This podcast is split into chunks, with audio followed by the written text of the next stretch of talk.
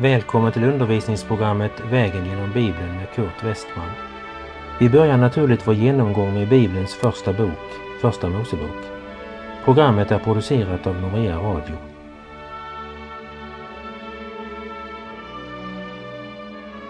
Det förra programmet avslutade vi med Abraham som tackade nej till allt gods och guld som Sodoms kung erbjöd honom. Och kapitel 14 i Första Mosebok avslutas med Abraham som sa Jag lyfter min hand upp till Herren. För människorna som stod runt omkring så verkar nog det här rena dårskapen. Hade han räckt ut sin hand mot kungen i Sodom hade han inte bara fått eh, handen full men vagnslast på vagnslast med värdefulla, dyrbara ägodelar. Och människoskaran som ser Abraham ta ner handen som han hade lyft mot himmelen, de ser bara en tom hand. Men låt oss läsa fortsättningen. Vi läser från Första Mosebok kapitel 15 och vers 1.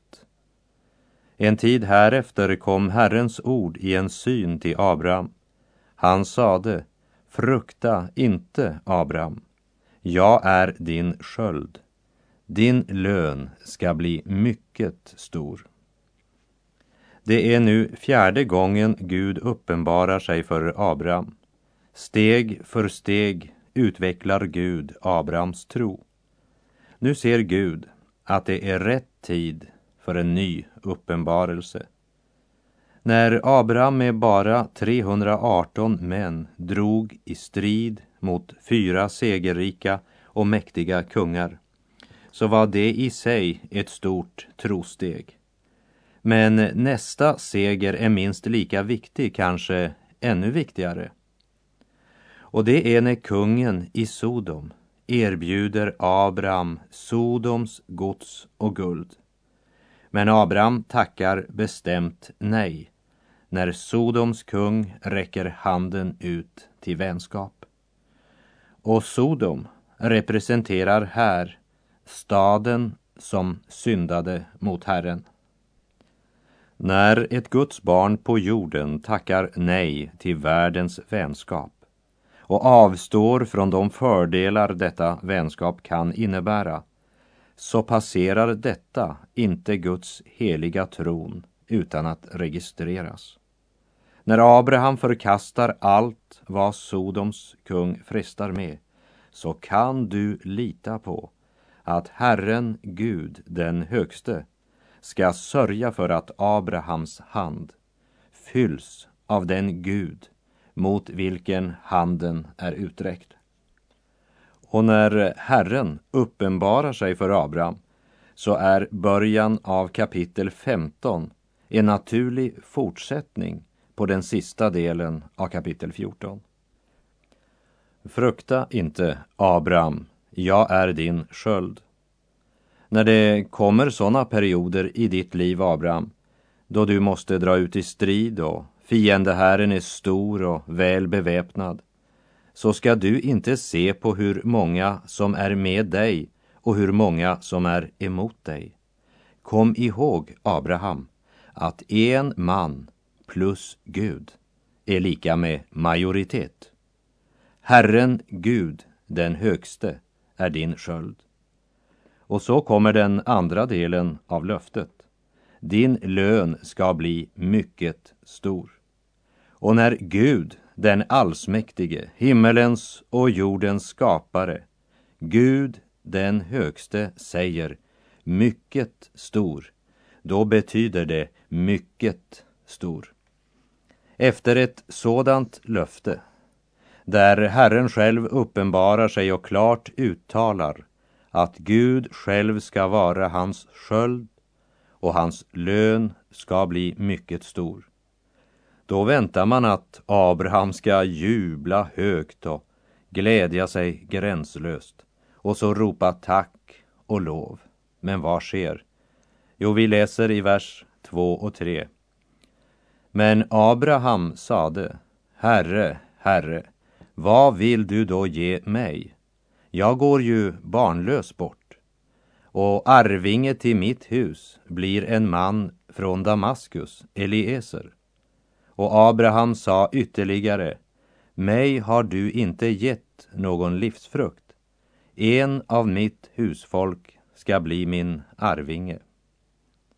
I Första Mosebok kapitel 13 och vers 16 stod det Jag ska låta din säd bli som stoftet på jorden. Det är som om eh, Abraham säger Gud, du säger att eh, min lön ska bli mycket stor. Men eh, det är inte mera rikdom jag behöver. Jag har ju ingen son. Jag är barnlös. Gud hade givit Abraham ett löfte. Så det är inte fel av Abraham i det som han här önskar i och för sig. Men felet ligger i att inte vara stilla och låta Guds löfte vara nog för honom. Han har löftet. Abraham vet vad Gud har sagt. Men det han upplever i sitt liv, praktiskt i vardagen, ser ut att säga något helt annat. Och på samma sätt som han i slutet av kapitel 14 öppnade sin hand och lyfte den mot Gud, så öppnar han nu sitt hjärta och lägger alla sina obesvarade frågor, all förvirring, öppet framför Gud. Vad vill du ge mig? säger Abraham. Det vill säga, var det fel av mig att uppfatta löftet som att jag skulle få en son? Och Abraham blir inte förkastad på grund av sina frågor. Men om vi stannar och tänker efter, vad är det egentligen Abraham gör? Jo, han försöker att profetera. Han vänder sig inte till Gud och säger Herre, du som vet allt, berätta för mig om dina framtidsplaner. Hur ser min framtid ut? Hur blir det för mig? Och hur har du tänkt att lösa det här med att min säd ska bli som sanden i havet? Men istället för att låta Gud tala om för Abraham hur morgondagen ser ut, så försöker Abraham att tala om för Gud hur det kommer att gå. Och Abraham talar inte i profetisk kraft. Han talar i egen kraft. Abraham profeterar i egen kraft. Har eh, du gjort det någon gång? När du kanske fick en stor motgång, en prövning kanske, eller en olycka, eller i en personlig kristid, en smärtsam händelse, där du istället för att fråga Gud själv i dina tankar räknade ut hur det skulle gå. Du sökte inte in i stillheten, inte sökte du i ordet. Istället så tänkte du, oj, nu när det här har hänt så blir det helt säkert så och så. Och så tänker du på vad konsekvensen blir om en månad, om ett år och om många år. Och utifrån dina egna tankar fantiserar du nu om hur din framtid kommer att bli. Det är egentligen just att profetera i egen kraft. Jag vet inte varför vi människor är så benägna att göra det. Men se på Abraham, eller rättare, hör på honom. Jag går ju barnlös bort och arvinge till mitt hus blir en man från Damaskus. Det är Abrahams möjligheter och framtidsperspektiv, så som Abraham ser det. Det är som om Abraham vill säga, jag vet vad Gud har lovat. Jag vet att Gud är god. Men nu är det för sent. Nu kan inte ens Gud hjälpa mig. Och så säger han, mig har du inte gett någon livsfrukt. En av mitt husfolk ska bli min arvinge. Och med det avslutas trosfaderns profetia. Och så kommer kontrasten i Första Mosebok 15, vers 4. Men se, Herrens ord kom till honom. Han sade, nej, denne ska inte bli din arvinge, utan en som utgår från ditt eget liv ska bli din arvinge. Två profetior, det vill säga två förutsägelser om Abrahams framtid har nu blivit uttalade. De är så olika de kan bli. Herren säger i profeten Jesaja kapitel 55 Se, mina tankar är inte era tankar och era vägar är inte mina vägar, säger Herren. Nej, så mycket som himlen är högre än jorden, så mycket är också mina vägar högre än era vägar och mina tankar högre än era tankar. Så mycket högre som vad himlen är högre än jorden. Då talar vi verkligen om höjdskillnad. Men här är något mycket viktigare att lägga märke till. Särskilt för dig som kämpar med många frågor. Gud förkastar inte Abraham. Han eh, talar till honom. Tydligt, utan möjlighet att missförstå, säger Gud rakt ut till Abraham, du har fel, Abraham. Din framtid är inte sådan som du just nu upplever den. Tvärtom, den är totalt annorlunda än vad du nu tycks uppleva. Och därefter för Gud Abraham ut. Vi ser i vers 5. Och han förde honom ut och sade, se upp mot himmelen och räkna stjärnorna, om du kan räkna dem. Och han sade, så ska din säd bli. Det är som om Gud ville säga, kära Abraham, du har visst både frimodighet och visdom till att förutsäga din egen framtid och ålderdom. Du gör din egen profetia när det gäller din framtid. Det betyder alltså att du vill vara Gud och inte Guds barn. Och då förstår du nog att jag vill testa dig om du ska vara samarbetspartner, om du ska vara Gud. Men jag ska vara barmhärtig och göra det enkelt för dig, Abraham. Bli med mig ut. Se upp mot himmelen. Du behöver inte skapa en enda stjärna, bara räkna dem. Ögonblickligen anar Abraham höjdskillnaden mellan Guds tankar och Abrahams tankar. Vem Gud är och vem Abraham är. Och vi ser i vers 5 och 6. Han förde honom ut och sade, se upp mot himmelen och räkna stjärnorna om du kan räkna dem. Och han sade till honom, så ska din säd bli. Och han trodde på Herren, och han räknade honom det till rättfärdighet. Abraham hade två budskap att välja på när det gällde hans framtidsperspektiv, nämligen sina egna tankar och Guds ord. Och till sist blev valet lätt. Vad så med dig? Är du intresserad att höra vad Guds ord säger om din framtid? Jag läser från Jeremia kapitel 29 och vers 11. Jag vet väl vilka tankar jag har för er, säger Herren, nämligen fridens tankar och inte ofärdens, till att ge er en framtid och ett hopp. Så står det skrivet i Guds eget ord, Bibeln. Hör och lev.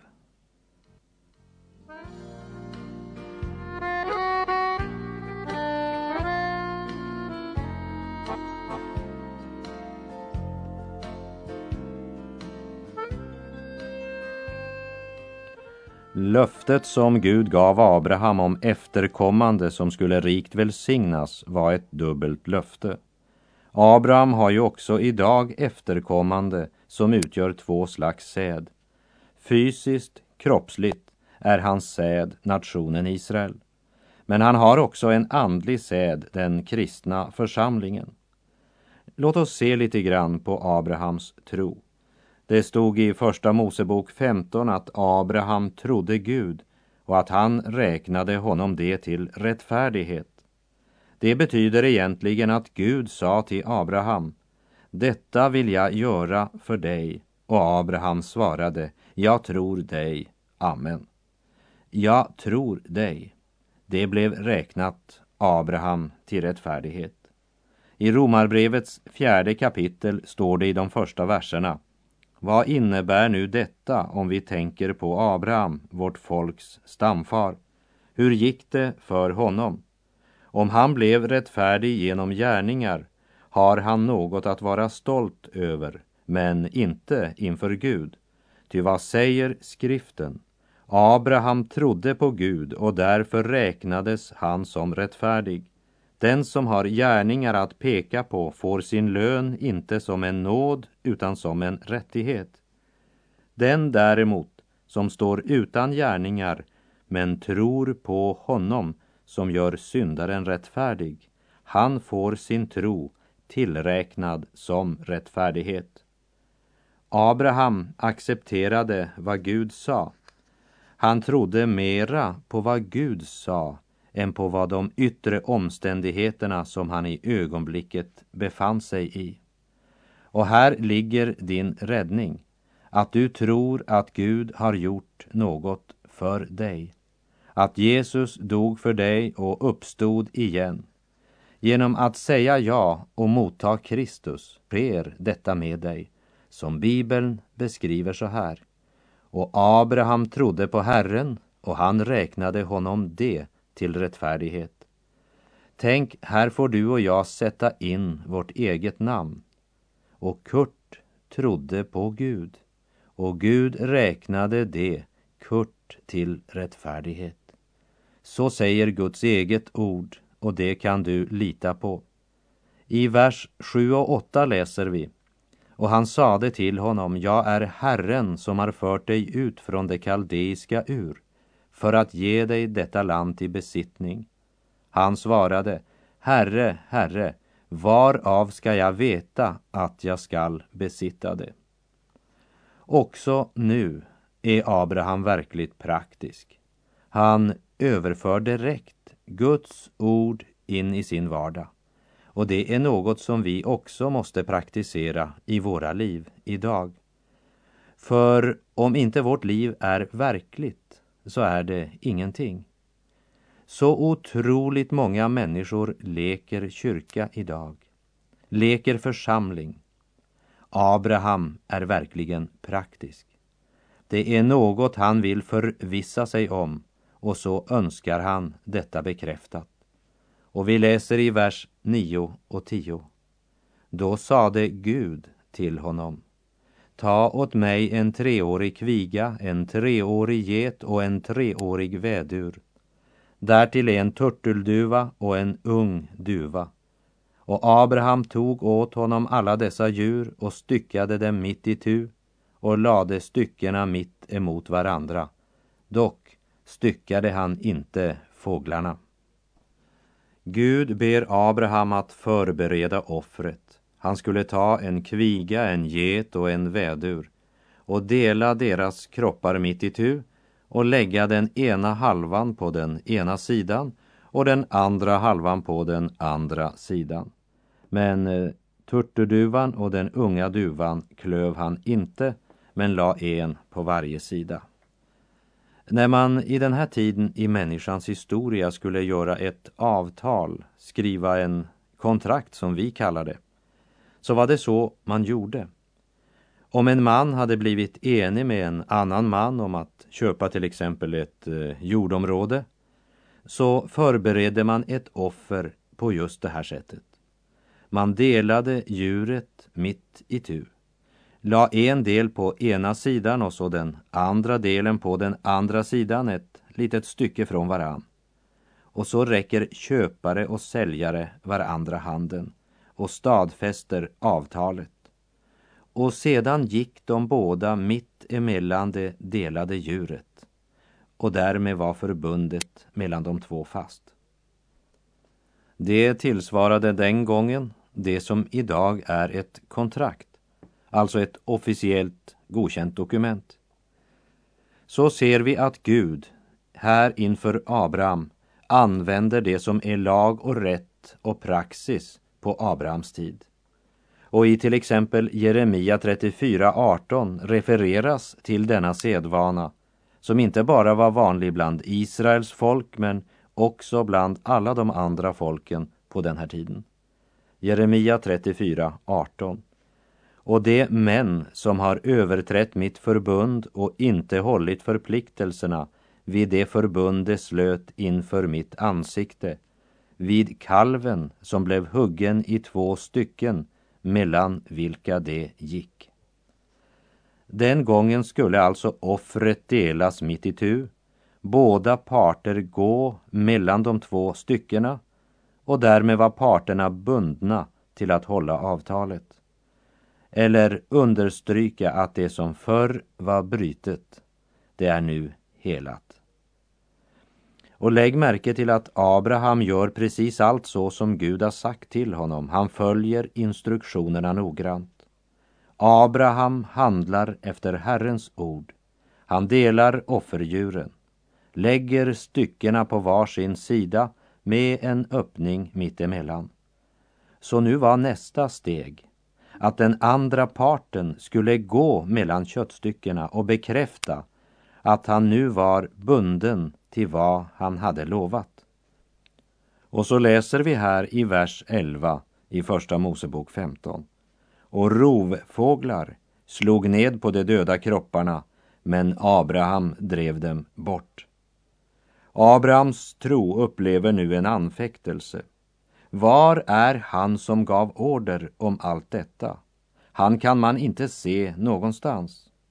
Offret är på plats, men rovfåglarna kommer. Det ser ut som om syndens rovfåglar kommer att äta upp det som var meningen att offras på Herrens altare. Otrons skuggor, anfäktelsens svarta fåglar kommer alla att märka som Gud gör ett förbund med, det är säkert. Och lägg märke till att det står inte att då gick Abraham in igen och sa till Gud, om det var för att sitta här och vänta utan att du kommer, så kunde jag lika gärna ha stannat inne. Men det står att Abraham jagade bort dem.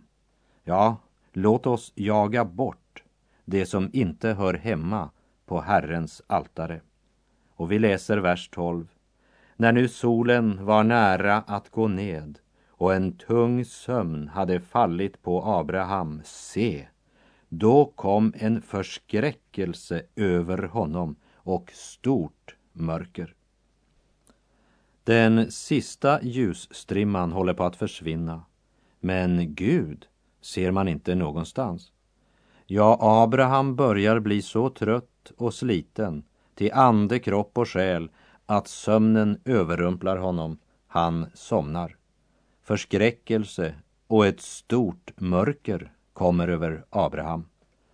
Det talas kanske för lite om den delen av troslivet idag. Men det är ju just detta som leder till det vi läser om i vers 17. Då nu solen hade gått ned och det hade blivit alldeles mörkt syntes en rykande ugn med flammande låga som for fram mellan styckena. Abraham står ensam mellan de delade offerdjuren. Han väntar på Gud.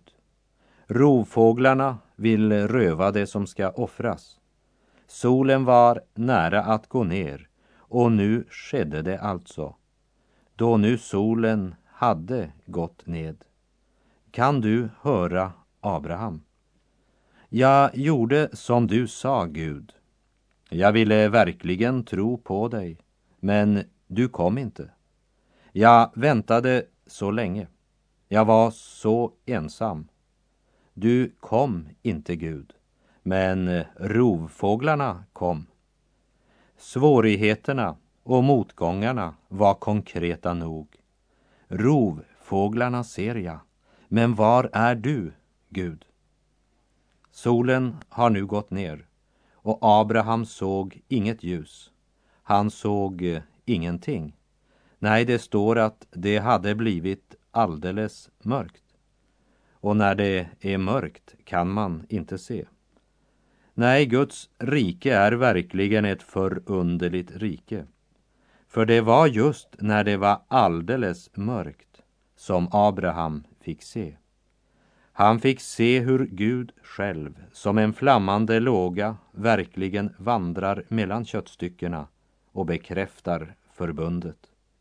Och vi läser i vers 18, på den dagen slöt Herren ett förbund med Abraham. Vi lägger märke till att det är inte Gud och Abraham som gör ett förbund, men det är Gud som gör ett förbund med Abraham. Som det står i Romarbrevet 8 och 3. Ty det som lagen aldrig kunde uträtta, därför att den var kraftlös till följd av vår syndiga natur, det gjorde Gud. Abraham trodde. Det är inte hans känslor det här talas om. Men saken är den att Abraham förblev vid offret. Han förblev där när solen var nära att gå ned. Han förblev där och kämpade mot rovfåglarna som önskade röva bort offret som Herren befallt Abraham att bära fram.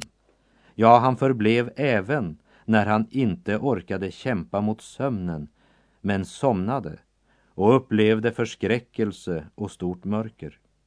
Ja, han förblev helt tills solen hade gått ned. Och så kom Gud och mötte Abraham när det egentligen var för sent, för mörkt. Men ingenting är omöjligt för Gud. Och den som förblir hos Gud, där slutar det aldrig med solens nedgång, men med den flammande lågan. För den som söker Gud ska finna honom, det vittnar Bibeln. Och för den som förblir hos Gud är inte långfredagens sorg och mörker det sista. Den som förblir hos Gud, för den kommer en härlig påskmorgon. Men då det var alldeles mörkt fick han se. Evangeliet om Jesus strålar som en morgonstjärna över en jord full av gravar och förkunnar uppståndelse, liv, verkligt liv. Jesus säger, jag är vägen, sanningen och livet. Den som tror på mig ska leva även om han dör. Och med det så säger jag tack för den här gången. På återhörande om du vill. Herren vare med dig. Må hans välsignelse vila över dig. Gud är god.